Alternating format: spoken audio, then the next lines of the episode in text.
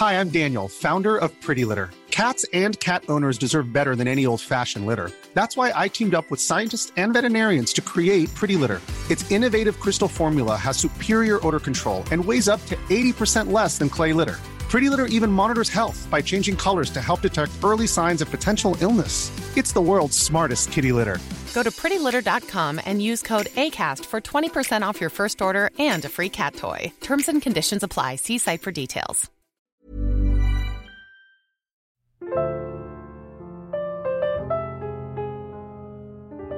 Aujourd'hui, mon rapport au corps est assez fluctuant, ça, varie beaucoup. Je peux me regarder le matin et me dire oh là là, t'es horrible, cache-toi, tu vois. Et d'autres moments où je me dis ça va, euh, ça va et je peux me kiffer un peu. Quand j'étais enfant, euh, ça a été, euh, c'était une jouissance de mon corps et de mes sensations. Je ressentais tout très fort de mes sensations, de mon corps et sans jugement. Je pense que, tu vois, je faisais de la danse moderne jazz et euh, c'était un grand plaisir, tu vois, la, la danse, le fait de bouger son corps. Et à un moment donné, on a dû faire des mouvements un peu plus sexualisés. Je pense que je devais avoir 12 ans. Et c'était des mouvements un peu plus, euh, je sais pas, tu remues tes fesses et tout. Et du coup, euh, je me suis plus sentie euh, très à l'aise. Et puis je sentais que ma mère posait un regard différent sur moi aussi. Le corps qui change, le fait que t'aies tes règles. Euh, ma mère, tu vois, elle me, voyait plus comme une petite fille, mais presque comme une concurrente en fait. Et je me souviens qu'une fois j'avais eu des coups de soleil sur les jambes et je me passais de la crème sur les jambes parce que j'avais mal quoi tout simplement. Et je me suis pris une gifle et ma mère m'a dit euh, ouais t'essaies de chauffer euh, mon nouveau mari. Enfin et du coup tu sens la bascule que pour ta mère t'es plus t'es plus la petite fille t'es une concurrente. Enfin c'est horrible c'est violent. Et euh, surtout que toi, tu penses pas à ça. Et du coup, le regard euh, que tu poses sur toi, c'est plus un regard. euh, c'est plus intérieur et dans le sens de tes sensations. Ça devient un regard extérieur de contrôle et de surveillance. Je me disais, faut que je fasse gaffe à ce que mon corps me trahisse. Enfin, trahisse pas des choses obscènes ou que je maîtrise pas, tu vois. On me dit que, tu vois, les ados, ils vivent mal leur puberté. Bah, moi, j'ai envie de dire, c'est ma mère qui a mal vécu ma, pu- ma puberté, tu vois. Bah du coup, après les règles, tu grandis plus trop. Et j'étais très petite, donc ça n'annonçait pas grand-chose de très positif pour euh, ma taille. L'écart de taille s'est creusé au fur et à mesure des années. Je suis restée très petite et ça, on me l'a beaucoup renvoyé quand j'étais petite. C'est beaucoup foutu de ma gueule. 1m53. Et du coup, euh, c'est un âge où tu as envie de te faire des potes, d'être accepté, d'être aimé, d'être... Et c'était tout l'inverse, quoi. Rejet, euh, moquerie. Tu vas aux soirées, on se fout de ta gueule sur ta taille. C'est pas une remarque, c'est on se fout de ta gueule, genre... euh, ah, ça serait drôle si on mettait euh, Marina à côté euh, de la personne la plus grande. genre pour comparer, ça serait trop drôle. Par exemple, on pouvait me dire, mais pourquoi tu, tu mets pas de talons si j'avais des chaussures plates? Pourquoi tu mets pas de talons Tu devrais mettre des talons. Si je mettais des talons, c'était ah, tu mets des talons pour cacher le fait que t'es super petite. Et euh, si tu mettais des talons euh, intermédiaires, on disait ah, tu mets des talonnettes pour pas trop que ça se voit. Enfin, tout était analysé sous le prisme de ma taille, vraiment. Parce que je, ça faisait un- enfin, je me rappelle que la première fois que je me suis foutue à poil euh, devant un gars, il m'a dit j'ai l'impression d'être un pédophile. Parce que j'avais pas de poitrine, quand j'étais petite. Et tu, te sens à poil, t'es déjà à poil en fait, mais tu te sens plus qu'à poil quoi, c'est... Mon dieu Tout ça, tu le reprendras plus tard. Le conseil que je peux donner, c'est que tout ça, tu le reprendras plus tard sous la forme d'œuvres d'art. Et tu auras énormément de choses à dire, à transformer, et, ce sera très beau. J'avais, j'avais ce truc aussi quand j'étais plus jeune, enfin on me disait, il faut pas que tu grossisses, parce que déjà que t'es toute petite, si en plus t'es grosse, là tu seras foutue quoi. Là tu seras vraiment foutue. Tu te dis, mais... Ah là là, le, le regard de, surveillance et de contrôle, euh, hyper fatigant. J'ai beaucoup de mal à faire confiance et j'ai un petit côté parano peut-être euh, de croire euh, que j'ai des amis parfois et de me dire oh non mais derrière mon dos doivent trop dégoûteux, tu vois ouais trop, trop se dire des trucs je sais pas ce- cette impression que je- ça serait plus difficile de m'aimer peut-être tu vois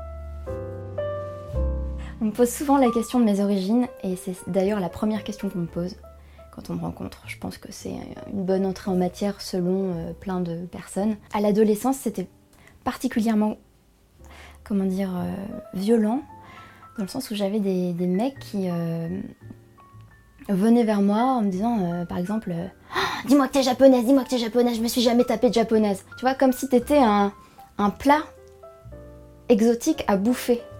Avec l'idée aussi que tu es, asiatique, donc tu vas fermer ta gueule, tu es soumise, tu es effacée, qu'il y a une, une forme de, je sais pas, euh, tu vois, tout le, tout le, le stéréotype. Ce que je prenais mal, c'était plus le fait qu'on vienne vers moi pour goûter un plat exotique euh, dans une idée de consommation euh, ou de collection, presque de un fétichisme. Euh, je me suis tapé une rousse, je me suis tapé une noire, je me suis tapé une asiatique. J'ai pas fait encore, tu vois. À l'adolescence aussi, le regard des hommes autour de toi te sexualise à fond, quoi. Et c'est comme si tu disais mais non mais, moi je suis pas prête quoi. Enfin arrêtez, enfin arrêtez, c'est bon, j'ai rien demandé. Et il y, a vraiment un changement de. T'es plus une enfant, quoi. On te fait sentir que là, il faut que tu fasses gaffe à. Je sais pas, pas faire de pose obscène. Quand t'es assise, il faut que tu serres les jambes. Euh, je sais pas, il y a un truc de contrôle et de. À la fois, t'es très sexualisée. Euh. Non, je me rappelle d'une fois où j'avais voulu répondre, tu vois, à ce truc de.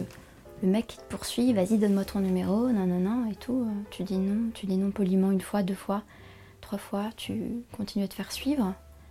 Et je lui avais dit à un moment donné, écoute, on te dit non, euh, tu continues à entendre oui, je, sais pas quoi te dire, quoi. Et il m'avait giflé. Et du coup, euh, il y a aussi ce truc de... T'as pas le droit d'exprimer euh, clairement ton refus. Sinon, tu te prends une punition. Tu vois ce que je veux dire? La punition un peu... Ouais, bien humiliant, quoi. Et c'est cassé après, ouais. Donc tu te fais quand même gifler dans la rue parce que t'as répondu, donc t'as as vachement peur après de, répondre.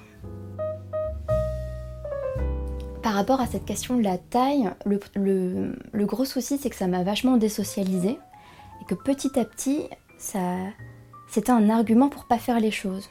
Tu vois ce que je veux dire? Ça devenait un prétexte en fait.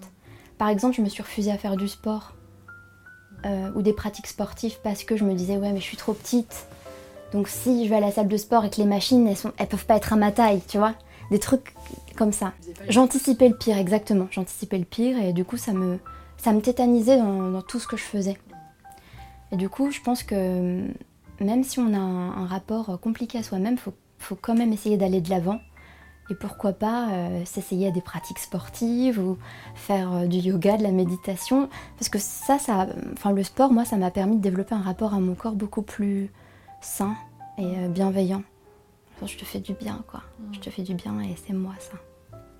Apprendre à arrêter de se comparer aux autres meufs, tu vois, juste te dire, ok, moi je suis cette personne elle c'est une autre personne. tu vas arrêter de te comparer tout le temps, euh, euh, comme ça, scanner les. Tu sais, on, apprend le regard qui scanne comme ça, les autres meufs. arrête avec ça quoi. Et c'est aussi la forme que t'as et voilà, c'est juste une forme. Il faut la. Enfin, c'est assez dur finalement de, le dire comme ça, mais essayez de pas poser de jugement là-dessus.